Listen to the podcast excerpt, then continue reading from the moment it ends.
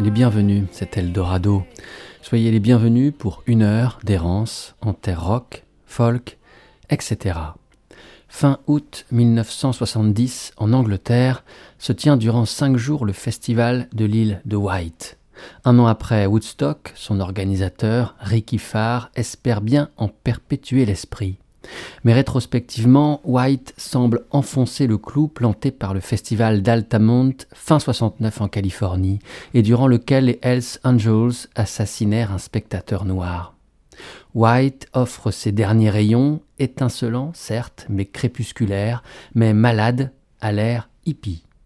Le festival de White, à l'affiche si grandiose, Hendrix, Janis Joplin, Miles Davis, The Doors, The Who et tant d'autres, se passe vite très mal. Les White Panthers, qui dénoncent la marchandisation de la musique, le prix élevé des tickets, commencent à abattre les barrières d'enceinte et inviter le plus grand nombre de spectateurs à entrer sans payer. Sur les 600 000 spectateurs présents, seul le dixième a payé son droit d'entrée. Les esprits sont échauffés et troublés par la prise frénétique de drogue. La paix et l'amour s'offrent à White un enterrement de première classe. Dans une atmosphère de violence et de chaos, les musiciens peinent à se faire entendre quand ils ne se font pas agresser. C'est un désastre. Le dernier soir, le dimanche 30 août, Hendrix entre en scène à minuit passé. La musique qu'il joue semble offrir une bande-son apocalyptique à ce qui se trame alors. Le concert se termine. Il reste un artiste. Il s'agit de Leonard Cohen. Au cœur de la nuit, quand c'est à lui de jouer, on réveille Cohen qui faisait un somme près d'un feu. Il enfile un t-shirt noir, une saharienne, prend sa guitare et rejoint ses musiciens sur scène. Greetings. Greetings. When I was seven years old, My father used to take me to the circus. He had a black mustache and a great vest and a pansy in his lapel, and he liked the circus better than I did. But there was one thing at the circus that happened that I always used to wait for. I don't want to impose on you, this isn't like a sing along with Mitch. But there was one moment when a man would stand up and he would say, Would everybody light a match so we can locate one another? And could I ask you, each person, to light a match so that I could see where y'all are?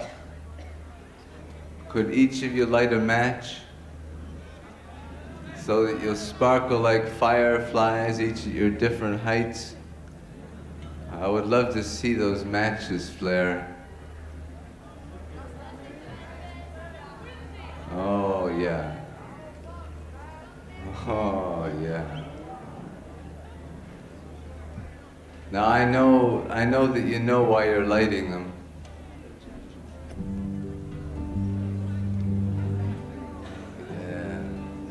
Thank you. A lot of people without matches.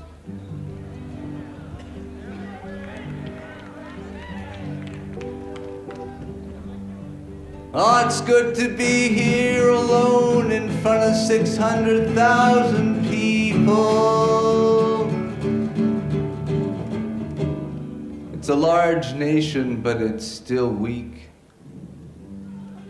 still very weak.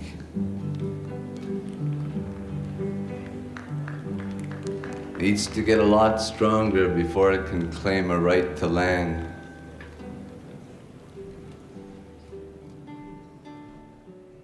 Lyle Lebovitch, dans son livre A Broken Hallelujah, consacré à Leonard Cohen, dédie un chapitre de toute beauté à cet épisode, la musique et la personnalité du chanteur agissant comme un baume magique sur la plaie béante et purulente qui affecte l'île de White.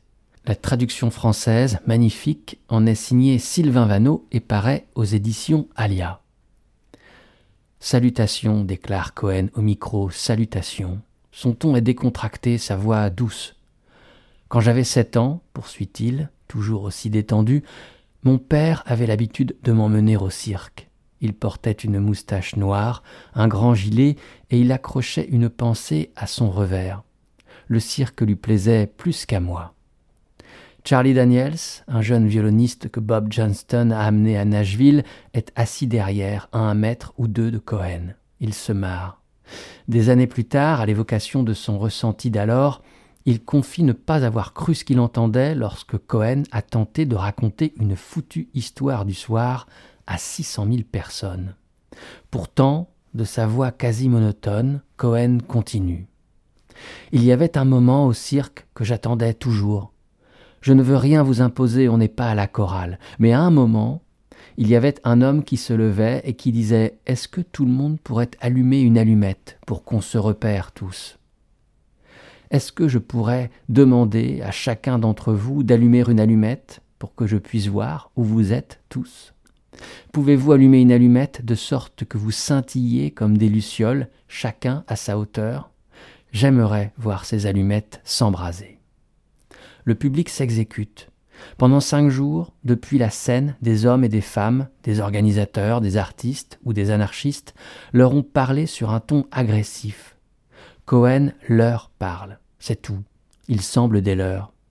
Il a l'air de s'intéresser à eux. Peu à peu, ils sortent, allumettes, briquets, et au lieu de mettre le feu, il lève les bras en l'air.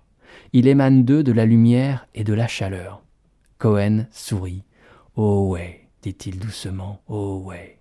Maintenant, je vois que vous savez pourquoi vous les allumez. Il gratte quelques accords et reprend son propos en chantant à moitié. C'est bon d'être là seul devant six cent mille personnes. C'est une grande nation, mais faible encore, très faible encore. Elle doit devenir beaucoup plus forte avant de pouvoir revendiquer le droit à la terre. Ce n'est pas un discours évident à deux heures du matin, mais il semble gagner les esprits. Cohen ne se contente pas de dire au public de cesser les émeutes, il est en train de leur offrir une alternative. Il commence par une de ses chansons les plus célèbres, en jouant le plus lentement possible. Like a bird on the wire.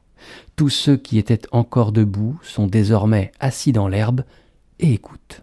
Like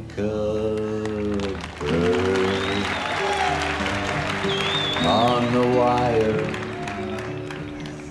like a drunk in some midnight choir. I have tried in my way, tried to be free.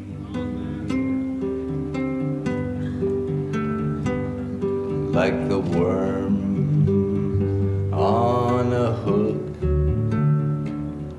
like a night from some old fashioned book. I have saved all my sorrows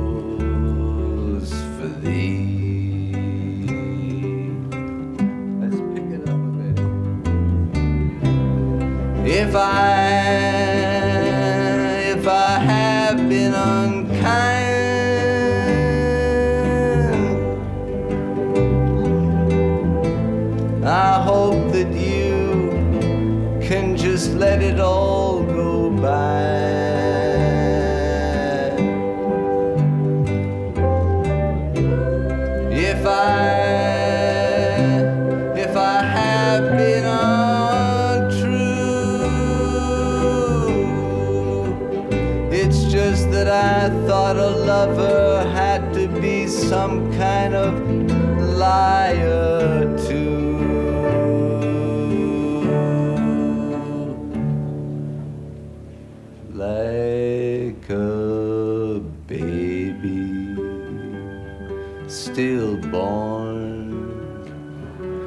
like a beast with his horn I have torn everyone who reached out for me.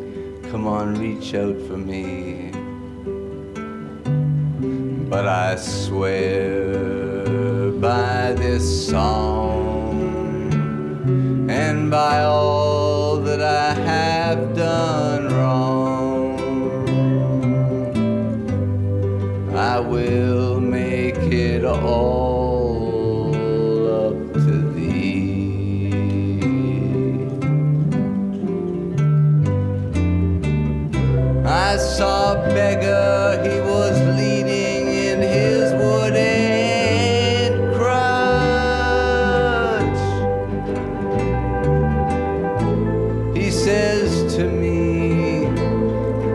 not ask for so much.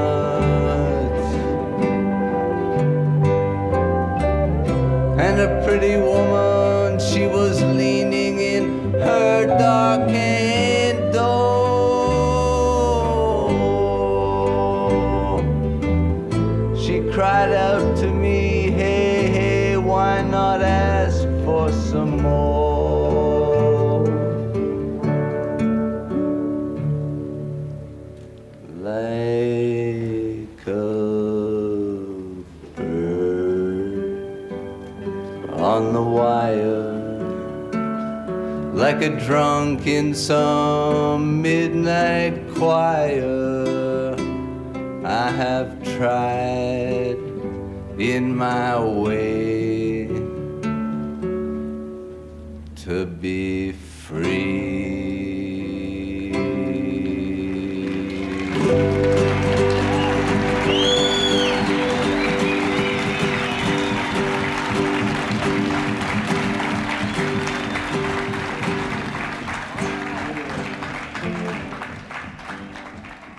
coin d'un feu qui brûle près d'une caravane, Chris Christopherson, Judy Collins et John Baez regardent admiratifs leur ami chanter sur cette scène du festival de l'île de White, sur laquelle ils se sont eux-mêmes produits la veille ou le jour même, mais sans le bonheur de Cohen.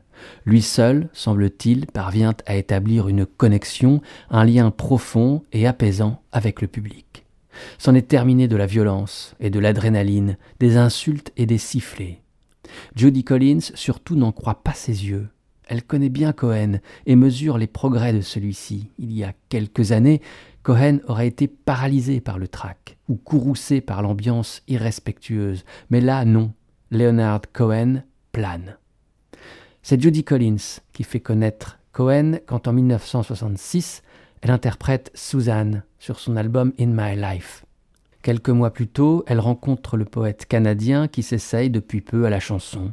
Ils sympathisent et un soir, Léonard, alors retourné à Montréal, appelle Judy à New York. Au téléphone, il lui joue une chanson qu'il a composée pour lui demander son avis. Je ne joue pas très bien de la guitare, explique-t-il, je ne chante pas très bien, mais écoute quand même.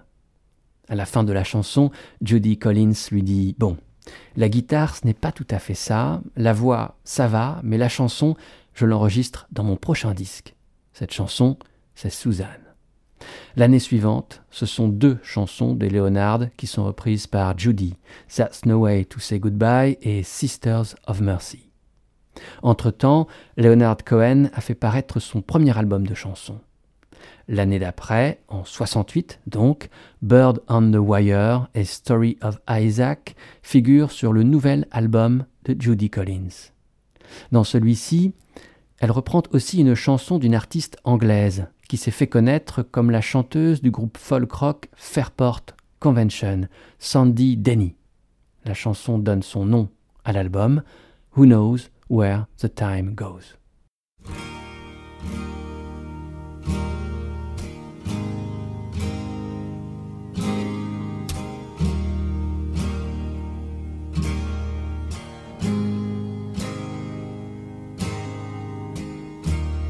Across the morning sky. All the birds are leaving.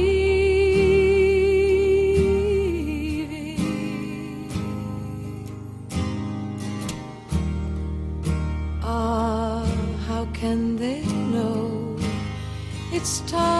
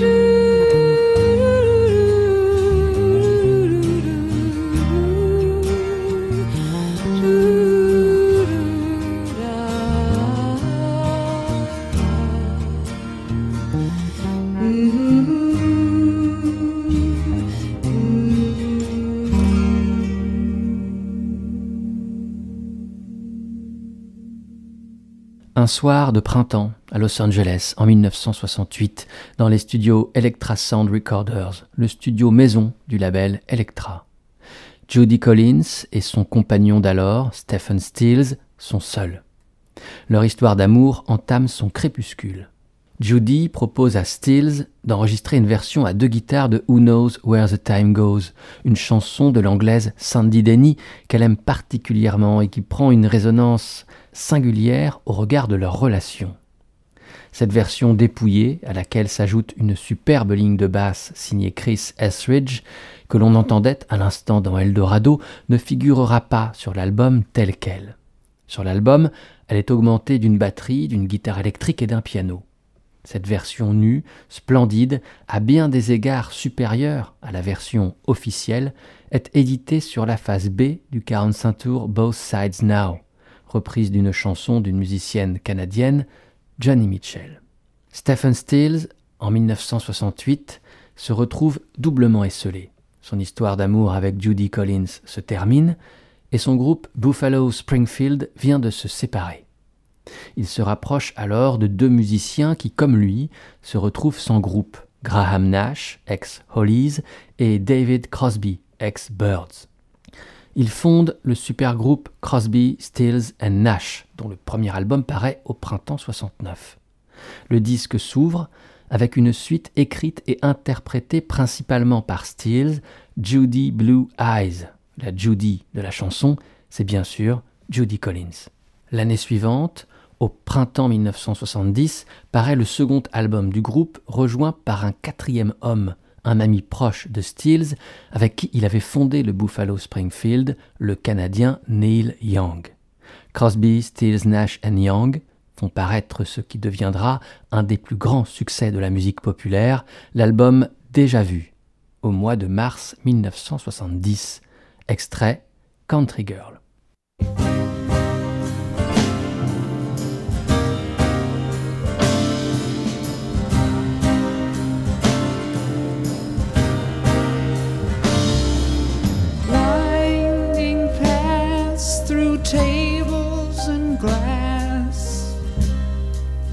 First fall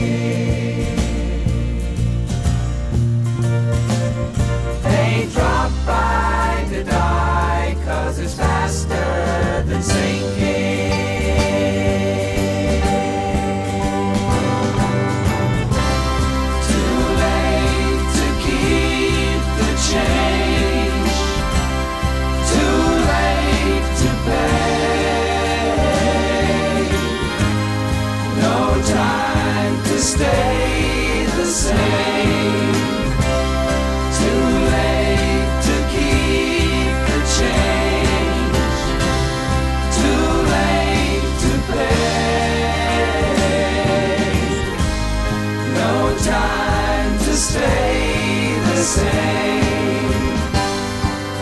Too young to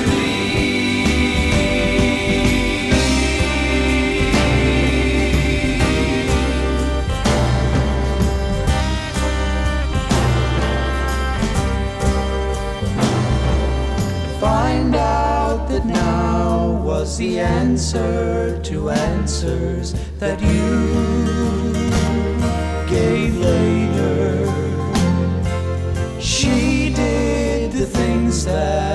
closed it before now, but who?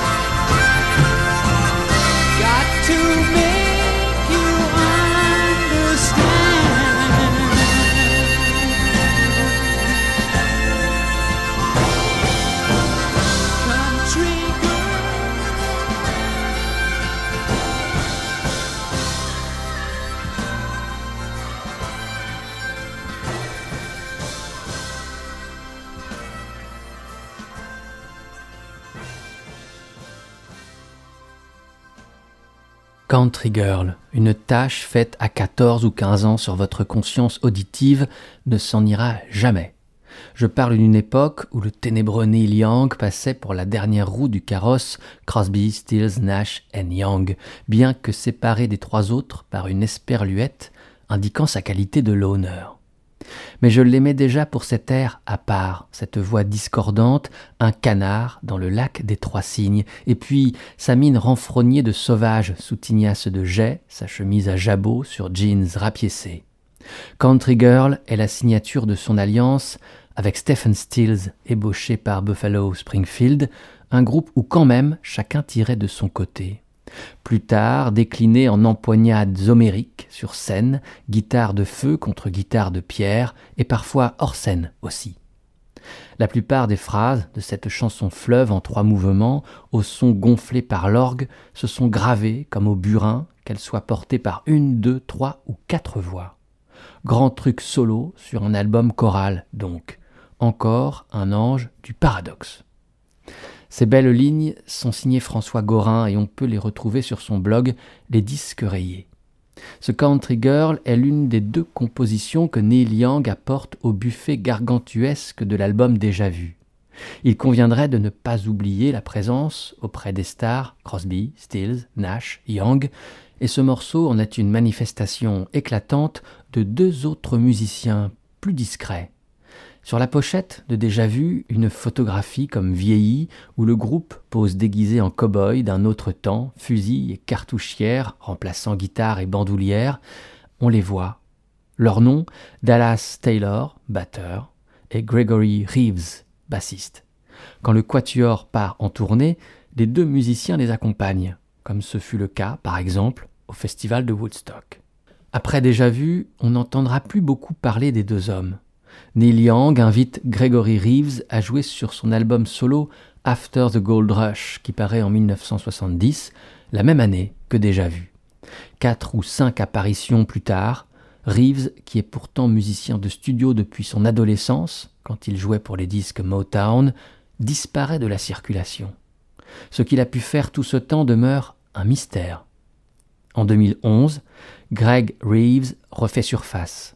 Il joue, de la guitare et non de la basse sur un titre du premier album d'un jeune musicien, Hani El Khatib.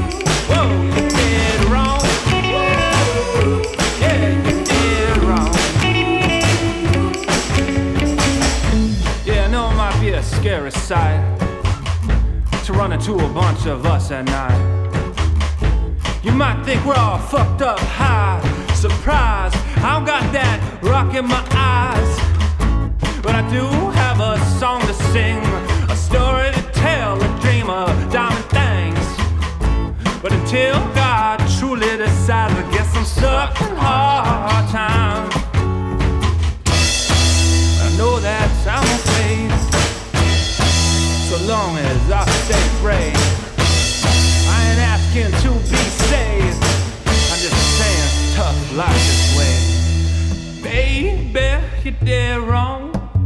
Oh, darling, you did wrong. I know that I am dead. Oh, when I say you don't know me, you're dead wrong.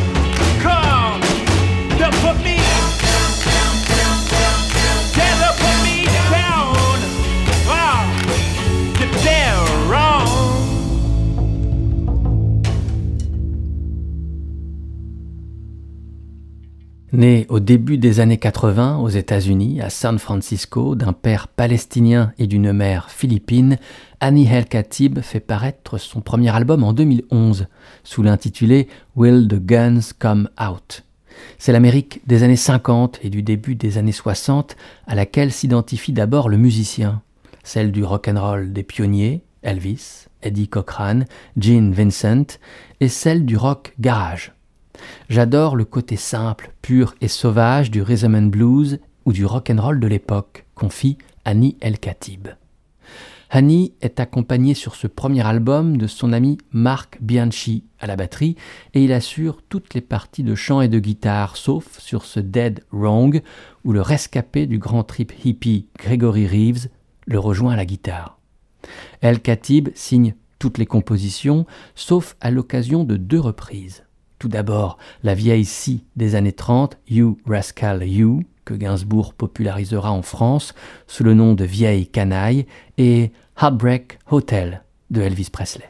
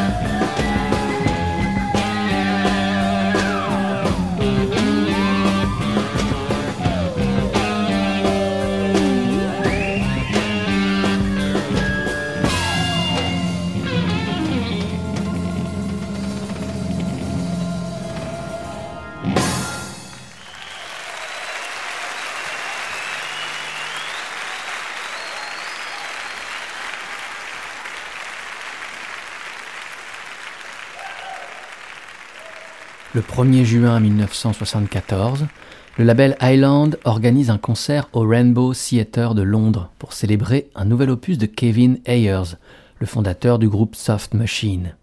Ayers propose alors d'inviter d'autres artistes du label qu'il admire. Ainsi le rejoignent sur scène ce soir-là Brian Eno, John Cale et Nico, qui tous trois sortiront dans les mois à venir leur album sur Island. Un témoignage sur disque existe de cet étrange concert londonien.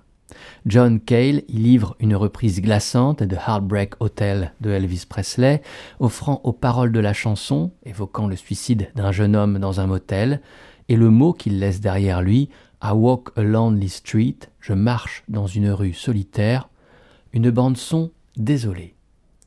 Un mois plus tard, Cale, Ino et Nico se retrouvent en studio pour l'enregistrement du quatrième album de cette dernière, The End.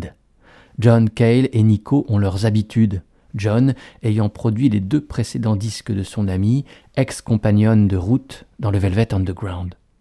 Serge Ferret, dans son livre extraordinaire paru aux éditions Le Mot et le Reste, Nico, femme fatale, écrit ceci. Livré dans un emballage intérieur noir, sous une couverture déclinant les nuances du noir et du rouge, The End, avec ses points de suspension, est un album nocturne, un théâtre d'ombres sonores. Une fois de plus, John Cale enregistre d'abord Nico à la lueur de ses bougies. La précision du chant est toujours la même, chaque prise exactement semblable à la précédente. Il réalise ensuite les arrangements, puis la fait revenir pour finaliser le mixage. Comme à l'issue de l'enregistrement de The Marble Index, elle fond en larmes en découvrant le résultat. Les textes sont plus obscurs que jamais. Comme elle l'explique, l'inspiration provient de sa vie intérieure, à l'opposé de celle de Louride, qu'elle définit comme venant de la vie extérieure. Le disque est hanté par le fantôme de Jim Morrison, son ami, son amant disparu. Il y a cette reprise de The End, bien sûr, que Nico avait déjà joué lors du concert du 1er juin 1974 à Londres. Il y a aussi You Forgot to Answer. À nouveau, je m'efface et cite Serge Ferret. Nico écrit cette chanson en souvenir d'une vision pré-posthume. Elle jure avoir aperçu Jim Morrison, avenue de l'Opéra à Paris, quelques heures avant son décès dans la nuit du 2 au 3 juillet 1971, à l'arrière d'une voiture noire. J'ai fait signe, mais il ne m'a pas vu. Il regardait droit devant lui, fixant la mort en face. You Forgot to Answer sera le chant du signe de Nico, la conclusion, le rappel de son ultime concert. Tu oublies de répondre, reprochera-t-elle une dernière fois aux morts, et elle se taira pour le rejoindre.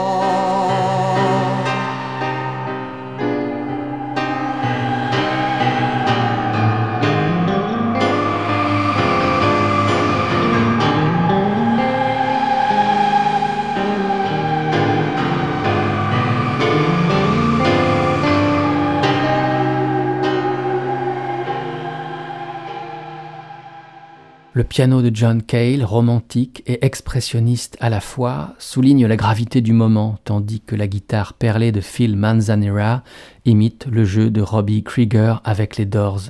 Emporté par le vent synthétique qui accompagne le chant et évoque une apparition spectrale, une voix fantomatique, le morceau est une séance de table tournante, un esprit es-tu là, où Nico supplie le mort de répondre à celle qui l'invoque. À nouveau, c'étaient les mots du biographe de Nico, Serge Ferret. Pour l'album The End, John Cale choisit d'ouvrir le duo qu'il forme avec Nico à d'autres vents, ceux soufflés par deux musiciens issus du groupe Roxy Music, le spécialiste des synthétiseurs Brian Eno et le guitariste Phil Manzanera. Quinze années plus tard, on retrouve Manzanera en Belgique, au studio ICP, pour l'enregistrement d'un album aussi sombre, le disque Novice, du chanteur français Alain Bachung. Délaissant pour un temps ses rêves d'Amérique, Bachung lorgne alors vers l'Europe, et un des plus beaux courants qui l'ait traversé, celui de la New Wave et de ses flots noirs, glacés et profonds. Au Monde, Bachung explique alors que cet album aurait à la limite pu être enregistré avec une guitare sèche et des bruits de tremblements de terre.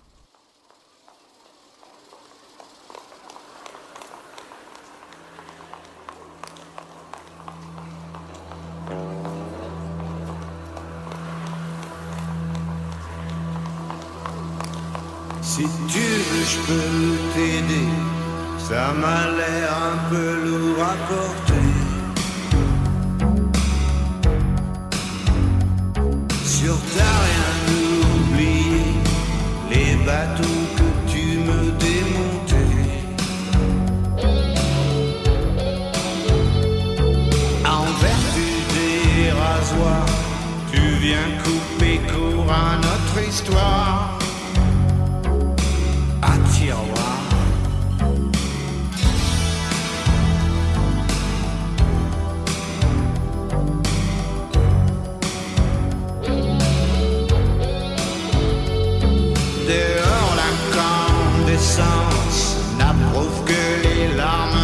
Larmes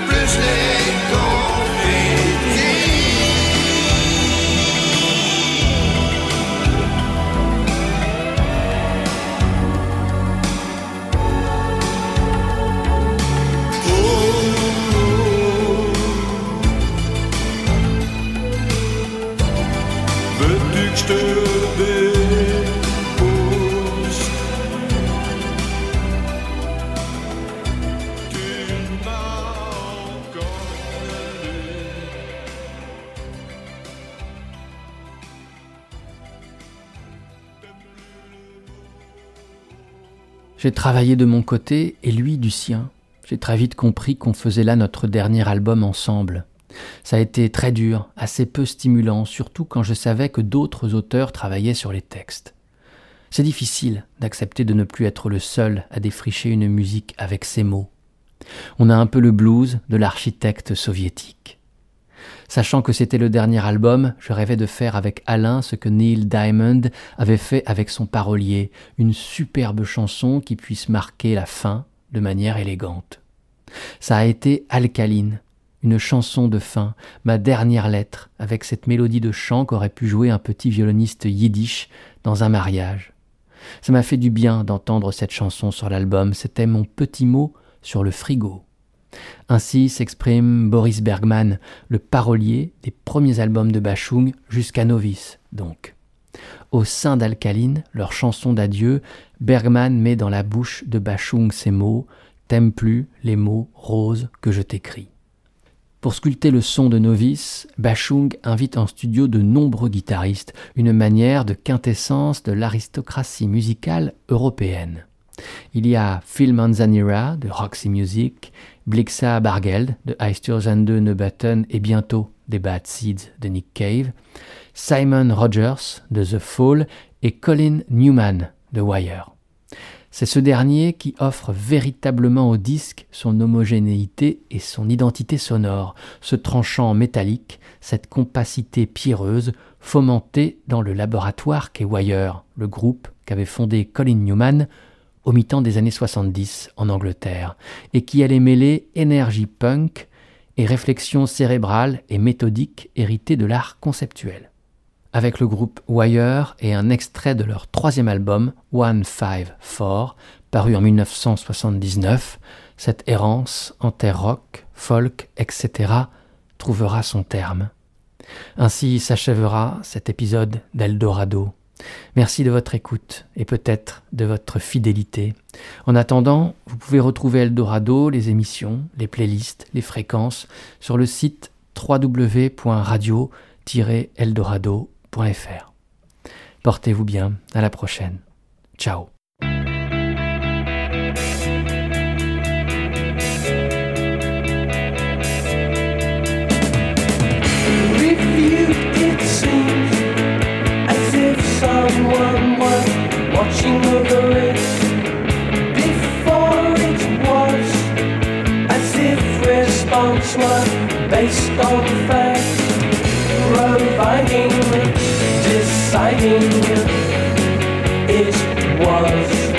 To them.